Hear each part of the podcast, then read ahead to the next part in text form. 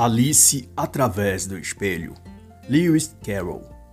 Este não é um audiobook ou narração da obra, mas uma análise em que faço observações e comentários à luz do meu entendimento, não dispensando a leitura da obra no seu todo e nem pretendendo expor os pontos de vista ou opiniões do autor. Pode também conter ilações, comparações ou exemplificações para com a cultura, política do dia ou eventos atuais. O autor, cujo nome real era Charles Ludwig, tornou-se um paradigma literário sob o nome de Lewis Carroll. Isso a partir da obra Alice no País das Maravilhas, de 1865. Lewis foi inglês, nascido em 1832 e falecido em 1898. Foi romancista, poeta, matemático, diácono ordenado da Igreja Anglicana e estritamente conservador, inclusive em sua visão política e social. Essa sua obra, por sua vez, é apresentada como a sequência do clássico de 1865, Alice no País das Maravilhas. E apesar de introduzir personagens novos e uma dinâmica de eventos e diálogos menos elaborados, a ideia geral continuou a mesma: a de um mundo de fantasias onde nada é o que parece. E tudo pode acontecer à revelia de qualquer lei natural ou ordem racional das coisas. Nesse mundo distópico, tudo pode ser singular e sem relação uma coisa com a outra e ao mesmo tempo conter mensagens, lições, aconselhamentos ou meros entretenimentos, a depender de cada leitor e do que ele busca ou procura. Assim como a própria Alice que parece sempre estar atrás de um aprendizado ou coisa a mais qualquer. E tudo começa nessa nova aventura de Alice, quando ela brinca com seus gatinhos na sala de estar de sua casa. Na brincadeira, fingia que um dos bichanos era a Rainha Vermelha, e nisso pôs-se a subir na lareira de frente para o espelho que havia por sobre ali, e de lá, ao brincar de atravessar o espelho, ela o atravessou o espelho se transfigurou numa passagem mágica e Alice se viu então no mundo do espelho. E isso, se posso dizer, é sintomático de nossos tempos, no sentido de que passamos pelo mundo muitas vezes fingindo ser o que não somos, imitando personagem que não nos cabe e assimilando modos e proceder que vimos em artistas, ídolos culturais da TV ou outros que invariavelmente nos transportam para uma realidade distorcida distópica, insólita e muito diferente da que escolheríamos se seguíssemos apenas o que o nosso coração desenhou para nós a partir dos valores e arbítrios que recebemos da família ou de outras fontes, mas que servem a direcionar-nos ao bem, ao justo e ao belo. Mas foi assim, adotando um papel que não lhe cabia, que Alice mergulhou no mundo que não lhe pertencia e cujo resultado final e consequências poderiam ser imprevisíveis. Mas assim se deu que, a cada personagem que a menina Alice encontrou e a cada lugar que passou por detrás do espelho, demonstrou-se ser tudo uma espécie de jogo, uma partida de xadrez em que ela, Alice, e cada um dos seres e criaturas daquele mundo invertido do espelho eram também peças no tabuleiro que era todo lugar ali.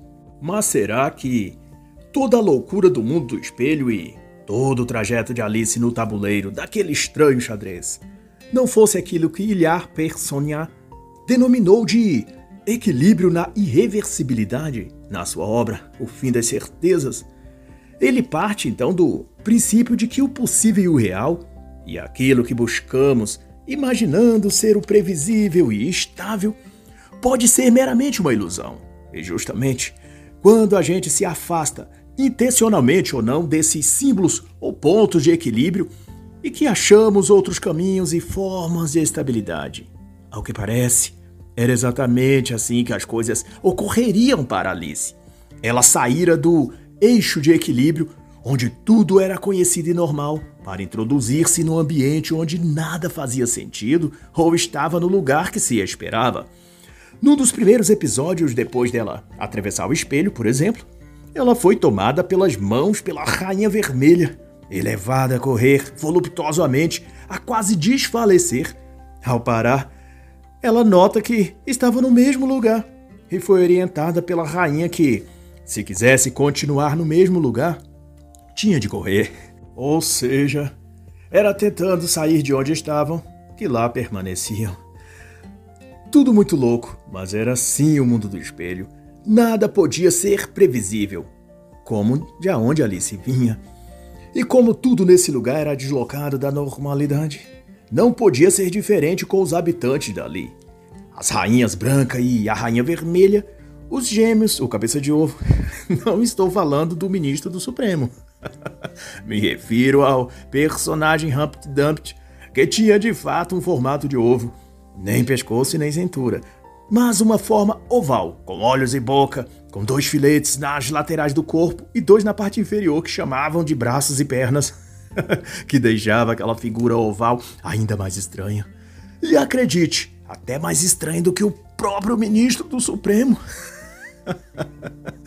Mas assim como os outros, a Rainha Vermelha era também de juízo perdido. Um tanto arrogante mandona, como também confusa e deslocada da realidade.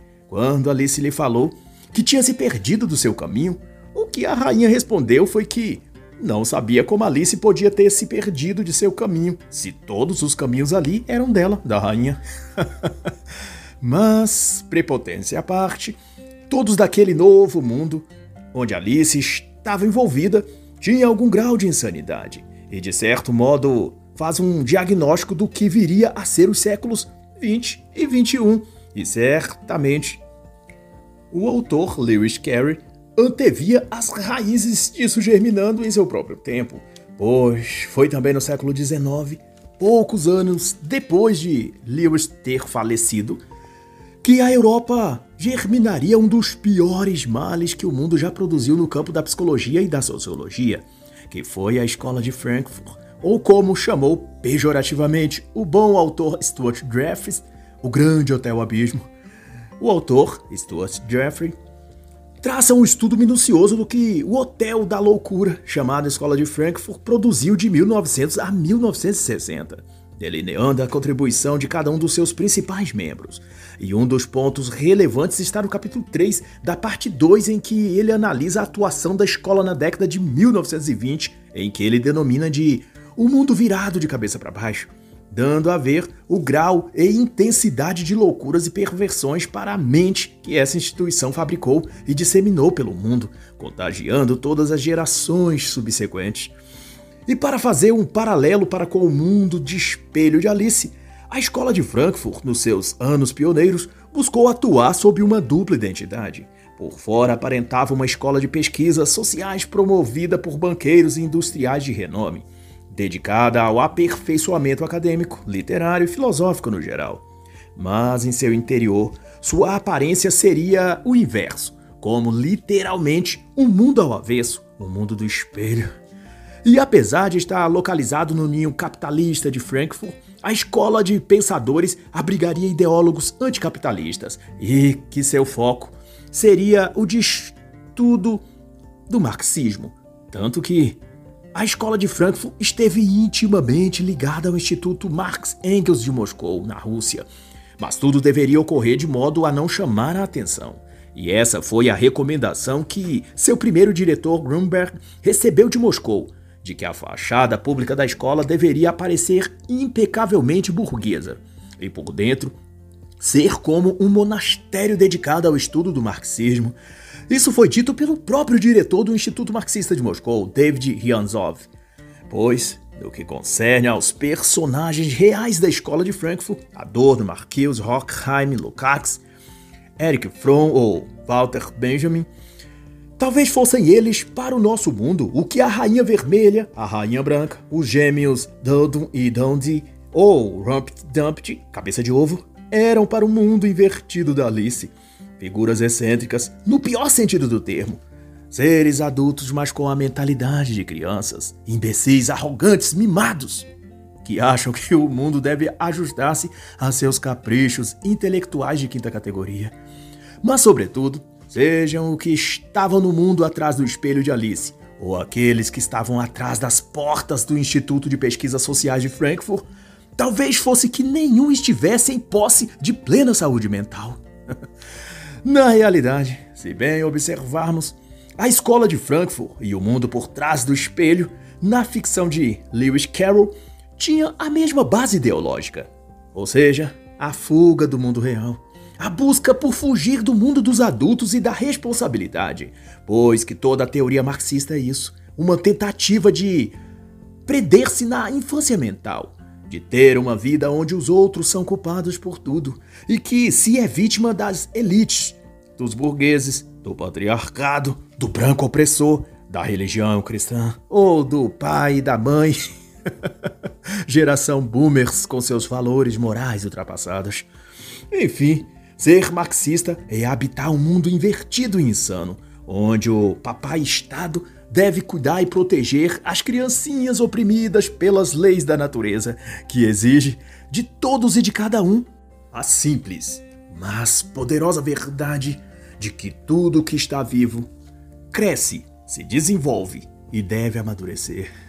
Sejam os frankfurtianos ou os lunáticos do mundo do espelho, ou então os marxistas atuais, faltou aos do passado e falta aos de agora atravessar o espelho de volta e se dispor a viver no mundo real, onde homens não agem como meninos, nem adultos como crianças, e nem mulher como homem, e vice-versa, onde cada coisa tem o seu lugar e o lugar de cada coisa é estabelecido por Deus.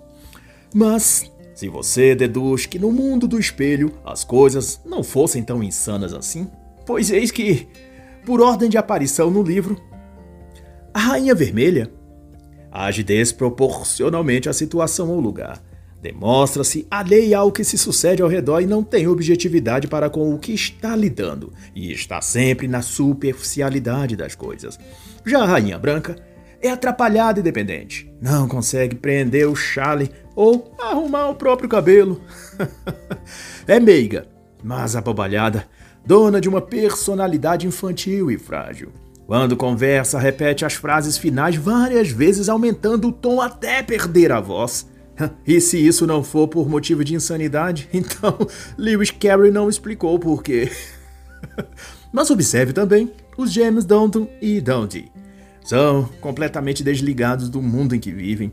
Vivem alienados em uma bolha infanto-juvenil, centrados em si mesmos, preocupados com horários corretos para as coisas supérfluas, como o chá da tarde ou com a comida, etc. Chegando por isso a viver brigando um com o outro e sendo pouco receptivos a Alice.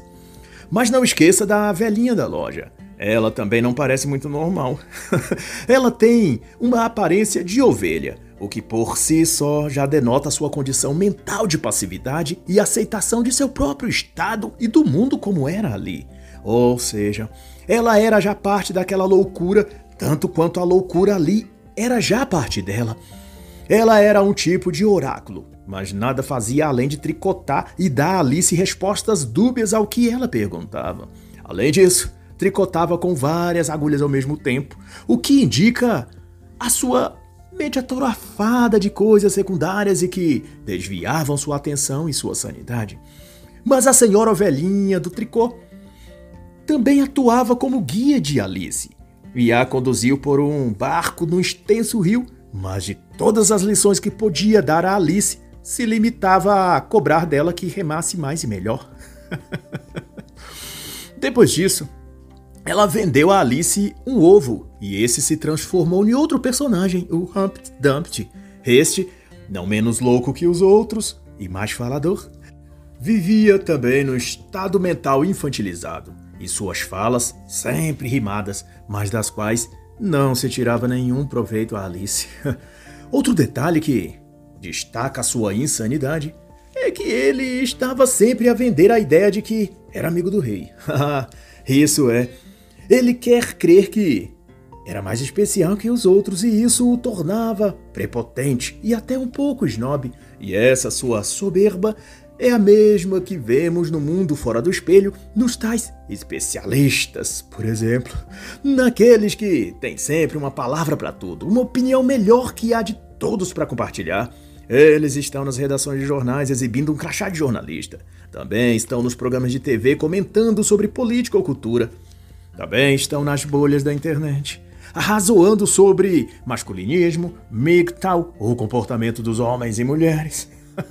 e esse tipo de especialista cobra a exclusividade de seus conselhos pela área de membros de seus canais, cobrando assinatura Superchat e Pix para você receber dicas e conselhos de como se tornar um alfa, que agora chamam de homem de alto valor, que é para que você se sinta muito especial também e seja generoso ao contribuir com a mentoria daquele especialista.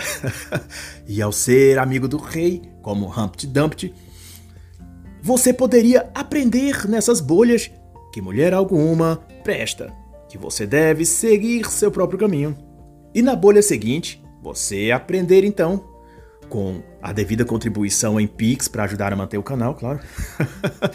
como selecionar as mulheres, como usá-las, tornar-se cobiçado por elas e depois desapegar-se. É a arte da sedução alfa. Isso é ser homem de alto valor. Mas se você ainda tiver tempo e grana para continuar fazendo uma doação para ajudar a manutenção do canal do especialista, você poderá também entrar na bolha que ensina como se tornar especial indo para academia e tonificando shape para as mulheres cobiçarem e você ter o prazer de ignorá-las, afinal, o objetivo é se sentir especial, assim como um amigo do rei. E além da academia, você também pode aprender a se vestir com elegância, usando roupa social e sendo orientado sobre quais livros ler para torná-lo um homem de alto valor. Mas devo avisar que essa parte lhe custará um pouquinho a mais, porque é para membros ouro ou diamante. Afinal, essas lives de listas de livros vêm com explicações sobre os livros para que o candidato a alfa, amigo do rei, não gaste seus próprios neurônios estudando para compreender os livros por si mesmos. Cada leitura comentada dá ao homem de alto valor a comunidade de apenas ouvir a palestra e sair repercutindo o que escutou, escrevendo em comentários em vídeos de outras bolhas da internet.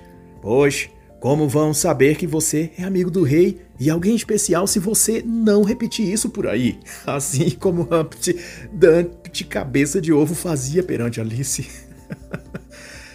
Isso até me lembra a obra de Richard Cooper, que explodiu em 2020 no auge da modinha das bolhas masculinistas na internet. O livro de Cooper se chama O Alfa Desconectado, o guia para meter o foda-se e ganhar na vida. A obra pretende ensinar aos homens a serem fortes, masculinos, arrojados, firmes. E depois de desenvolver a frieza e a dureza devida a um alfa muito especial, esse homem forte e vibrante deve utilizar todo o seu novo poder, conhecimento e virilidade para validar-se através da conquista, da sedução e do envolvimento com as mulheres por aí. Ou seja, o VSM de um homem alfa que escutou palestras de livros de estoicismo e de Rolo Tomasi, que foi para a academia trabalhar o shape e pagou pela área VIP de membros em canais de gurus especialistas na internet. O triunfo desse homem de valor é ele poder ir pra balada, escolher a modernete que quiser e ser interessante e aceito por ela. Segundo mentor e guru de alfas Richard Cooper, a mulher nasce feita. Mas o homem precisa se construir, fazer a si mesmo, trabalhar para moldar o seu corpo e sua mente. E quando então conseguir isso, ele ganha poder de ser o objeto e anseio de mulheres por onde ele for. Isso significa que esse homem receberá sexo válido das mulheres que farão de tudo para agradá-lo, pois não há limite para o que uma mulher fará com o homem pelo qual ela tem o desejo genuíno. Hum. E esses são termos e palavras do próprio autor, exatamente como ele escreveu no capítulo Medindo o seu VSM. Mas, de volta ao mundo do espelho de Alice. É que se o mundo do espelho do YouTube e redes sociais não te fizerem se sentir muito especial, ou um alfa, um homem ou uma mulher de alto valor, mesmo depois de seus superchats e pics, não se sinta frustrado. Dificilmente o idiota consegue perceber que o é, então você pode ter se tornado um Humpty Dumpty, só não sabe disso ainda. Isso é melhor que nada, né? Mas, então, surge naquela travessura toda de Alice, o Rei Branco. Alice o encontrou sentado no chão no bosque escrevendo em seu caderno. ele estava desorientado. E como visto em quase todos os personagens dali, o rei tinha o ar compenetrado de quem estava concentrado numa tarefa muito importante, mas que no fundo era só o hábito estúpido de tratar com enorme formalidade e compenetração algo fútil ou secundário. Algo típico de pessoas com distúrbios mentais, ignora as coisas sérias e relevantes da vida, mas apega-se a quaisquer mesquinharia e coisa secundária e desimportante. É a mente que funciona ao seu inverso, como tudo ali no mundo do espelho. Assim como no próprio País das Maravilhas, para onde Alice já tinha ido tempos atrás. O rei, então, pediu a Alice que olhasse a estrada e lhe dissesse o que via. E a menina Alice não pôde ver nada no primeiro momento, no que o rei branco lhe falou. Queria eu ter olhos como os seus, capaz de não ver nada. e depois disso, então, Alice foi levada pelo rei a um descampado, onde assistiram à briga do leão e o unicórnio, que ao fim não teve vencedores, mas que deu a ela mais um vislumbre da mesma loucura e inversão de tudo ali. Depois da disputa, para se ter ideia, o leão e o unicórnio foram alimentados com pudim de ameixa, mas ao contrário do que o normal, o pudim deveria primeiro ser servido para depois ser cortado, ao invés de ser cortado para depois servir. e seja o que for que isso quisesse significar, o que se notava era que nada tinha um fluxo normal por ali. Tudo era trocado, tudo era invertido, tudo era desprovido de razão. Vede que, ao conhecer Alice, nem o leão e nem o unicórnio tinham quaisquer noção do que fosse uma criança ou um ser humano. Perguntaram se Alice era uma espécie animal, vegetal ou mineral. E, na ausência de certezas, lhe apelidou de monstro fabuloso.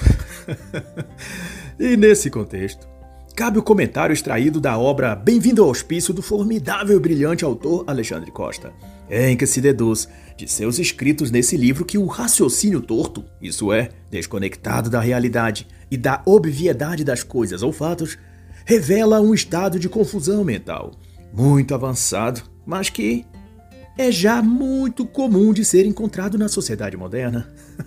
Mas ao contrário da simples loucura, alguns desses níveis de insanidade possuem um ímpeto para o crime, para a maledicência e para a malignidade, levando o delirante a cometer calúnias, assassinato de reputação, o ódio disfarçado de amor ou justiça social e por aí vai. Todas essas imposturas, sinais e sintomas de um grau e nível profundo de psicopatologia, mas, como o leão e o unicórnio da história de Alice, o próprio doente não vê a sua condição. E nesse caso, os dois animais falantes, o unicórnio e o leão, consideraram que Alice, uma simples garotinha de sete anos e meio, é que era um tipo de monstro ou aberração. e eles, que eram os estranhos e fora da normalidade, é que se julgavam os normalzão da parada. É como dizia minha mãezinha: é pouco ou quer mais? e se quisermos o exemplo disso na política, só para não perder o costume, repare que na campanha eleitoral de 2022, para a presidência da República, foi distribuído às pessoas a falácia de que o unicórnio de nove dedos, se ele ganhasse, o povo teria acesso a picanha e cerveja, simbolizando a valorização do salário e poder de compra e a baixa nos preços dos alimentos, levando o pobre a comprar mais e a viver e comer melhor. Pois de assim que eleito, ao começar a gestão de seu governo encantado, seu mundo de espelhos, no primeiro mês de seu mandato, a equipe econômica marxista já anunciou um aumento de impostos, inclusive no setor de alimentos, mas também de transporte, de combustíveis, que afetam diretamente os preços e custos dos alimentos, incluindo a picanha e a cerveja. e soma-se a essa loucura o fato de que agora governos estaduais que apoiaram a campanha do leão maligno alcoolizado passaram a pedir a ele apoio para aumentar também os impostos estaduais, sobretudo sobre os combustíveis. Ou seja, a briga do leão e do unicórnio é uma mera encenação por trás do espelho, como eles mesmos disseram a Alice. Brigaram em todos os cantos da cidade. Pararam na ponte para apreciar a paisagem, retomaram no bosque e ali estavam, descansando, comendo o pudim de ameixa que Alice os servia. Porque no fundo somos assim tratados, como serviçais. Ao gosto de monstros fabulosos instalados em Brasília, mas também na ONU no Conselho Mundial de Igrejas, no Fórum Econômico Mundial, na OCDE. e para conceituar bem o que isso significa, expresso aqui como está exposto por Alexandre Costa a análise dessa loucura política e social de nossos tempos, onde os loucos chamam os sãos daquilo que eles são. É o leão e o unicórnio falantes chamando uma criança normal de monstro. Mas assim diz Alexandre na página 64 da edição de 2016 de sua obra publicada pela Vídeo Editorial. Uma coisa profundamente incômoda é constatar que chegamos a um nível de loucura que, atualmente, as conversas sobre temas controversos exigem quase que uma lista de premissas sem as quais um sujeito nunca será compreendido. Caso contrário, os radicais classificam as opiniões e até mesmo os opinadores conforme os mais incríveis delírios. Com uma interpretação tão profunda quanto um pires, rotulam as opiniões contrárias e até os seus donos de acordo com estereótipos e generalizações ridículas. e como então, no momento de Red Pill, Alice diz a si mesma ao pensar sobre tudo aquilo. Então, afinal de contas, tenho estado sonhando ou somos todos participantes do mesmo sonho? Esse sonho é meu ou é eu que devo estar no sonho de outra pessoa? E enquanto pensava isso, veio a ela um cavaleiro vermelho. Você é minha prisioneira, disse o cavaleiro em sua armadura vermelha. Mas no sobressalto, o cavalo que ele montava parou e ele se estatelou no chão. e foi apenas do tempo do cavaleiro se limpar, ajeitar-se e montar outra vez em seu cavalo, para que chegasse ali outro cavaleiro, este em uma armadura branca. Essa prisioneira é minha, bradou logo o cavaleiro vermelho, pois estou Aqui então para resgatá-la, respondeu-lhe o Cavaleiro Branco. E assim, no impasse, decidiram duelar para que quem vencesse levasse consigo a garota. Assim como o vermelho, o Cavaleiro Branco também tinha caído do cavalo, e assim que se ajeitou, colocou seu elmo, tomou seu bastão, eles passaram então a combater. As regras eram que as clavas com que lutavam deveria ficar debaixo dos braços e qualquer outra forma de queda era proibida, a não ser cair de cabeça. no desfecho então da batalha, ambos os lutadores caíram com a cabeça no chão. O vermelho, por algum motivo, apenas cumprimentou o branco e partiu, depois de montar em seu cavalo. No que o cavaleiro branco passou a escoltar Alice para o fim do bosque. Ao conversarem, o cavaleiro explicou o motivo das parafernálias que trazia consigo sobre o cavalo. Uma caixa para guardar roupas e sanduíches, mas porém, como trazia-na de cabeça para baixo, para não molhar a comida e as roupas com a chuva, tudo o que tinha na caixa acabou caindo. Ele desfez então da caixa vazia e explicou então a utilidade da colmeia que trazia na cela do cavalo. Era para que as abelhas fizessem nela o seu mel e ele pudesse pegar. Mas nenhuma única abelha até o momento tinha feito isso. E também explicou que a ratoeira no outro lado da cela era para capturar os ratos que se aproximassem mas nenhum também tinha aparecido. e como pois soube Alice, o nobre cavaleiro tinha outras habilidades além de cair com frequência do cavalo. Ele era um inventor e dos mais criativos. Inventou protetores para as patas do cavalo contra mordidas de tubarão, inventou um capacete de pão de açúcar, inventou até um novo tipo de pudim. que é claro, ele não sabia se era bom ou ruim, porque nunca o haviam feito, mas considerava que era uma ideia inteligente de se ter. Mas assim, dez quedas depois, o cavaleiro e Alice chegaram ao final do bosque. Desça a coluna e salte o riacho. Daí será uma rainha, disse-lhe o cavaleiro branco e voltou-se por onde veio. Depois, é óbvio, de cair no chão mais duas ou três vezes. Já do outro lado do riacho, Alice sentou-se para descansar entre uns canteiros de, de flores espalhadas aqui e ali. Assustou-se, porém, quando pôs as mãos sobre sua cabeça e sentiu alguma coisa pesada sobre ela. Como isso veio para aqui? Refletiu ao ver então que era uma coroa de ouro, uma coroa de rainha. E ali estava ao seu lado, também repentinamente, as rainhas branca e rainha vermelha. Como sempre, a rainha vermelha se mostrava ranzinza e cheia de si mesma. Aproveitava cada fala de Alice para contradizê-la e transformava tudo num debate sem sentido e sem objetivo, apenas para externar a própria amargura de dentro de si. Até parecia nesse ponto aqueles autodeclarados red pilados que, após algumas doses de realidade, já se apressam a colocar uma coroa de reis ou de rainhas e sair por aí nos canais alheios ou redes sociais da internet corrigindo ou xingando ou reprovando tudo que acham que está errado nos outros. Colocam defeito no tom de voz, nas risadas, como ocorre comigo quando resolvem determinar se eu posso ou não rir nas minhas próprias análises. ou se devo ou não falar de políticas. ou então, resolvem ensinar como a pessoa deve viver, se o homem deve ou não envolver-se com a mulher, se a mulher tem ou não valor no mercado de relacionamento. Como se tivessem a régua de Deus para medir a vida de cada pessoa, ou uma balança divina para pesar as intenções e o caráter das pessoas.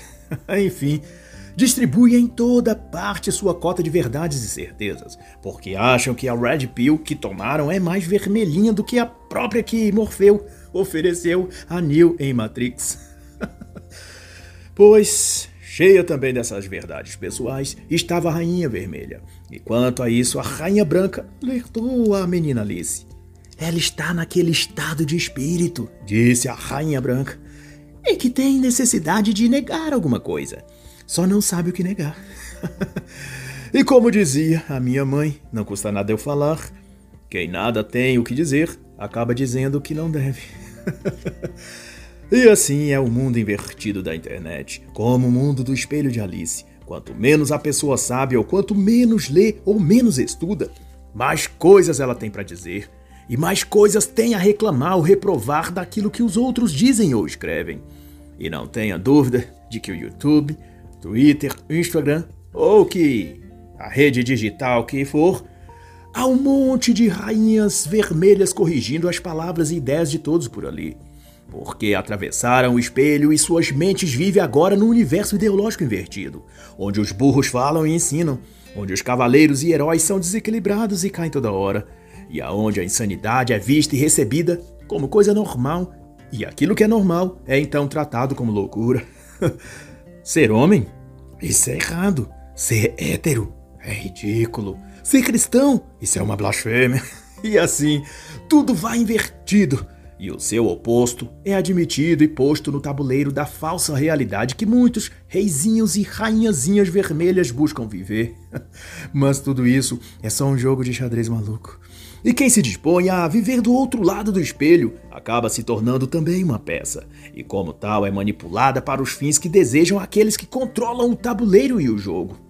E se você não for levado a ser como a Rainha Vermelha, tentando consertar o mundo à sua maneira e ajustá-lo ao seu senso próprio de justiça social, talvez você seja então conduzido para o outro lado, para a versão Rainha Branca, que apesar de boazinha, é estúpida e limitada cognitivamente.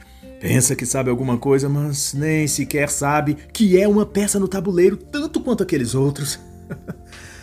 pois não foi a Rainha Branca que comentou lá no Twitter de Alice, metendo o louco e redpilando a pobre menina, dizendo: Ei, vou lhe contar um segredo. Eu sei ler palavras. Palavras de apenas uma letra.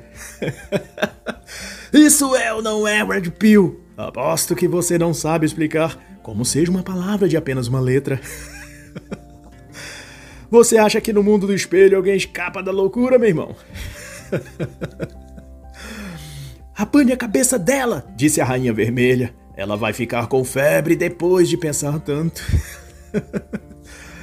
então, Inesperadamente, então, como tudo no mundo por trás do espelho, Alice se viu diante de uma imensa porta, onde dava-se as boas-vindas a todos os seres do mundo do espelho em nome da rainha Alice. Havia todo tipo de convidados participando da festa, animais, pássaros e havia até algumas flores, todos sorridentes e em destacada alegria. Um brinde à rainha Alice. E Alice estava outra vez em sua sala de estar. e ao seu lado, Dinah e Kit, as suas gatinhas branca e vermelha.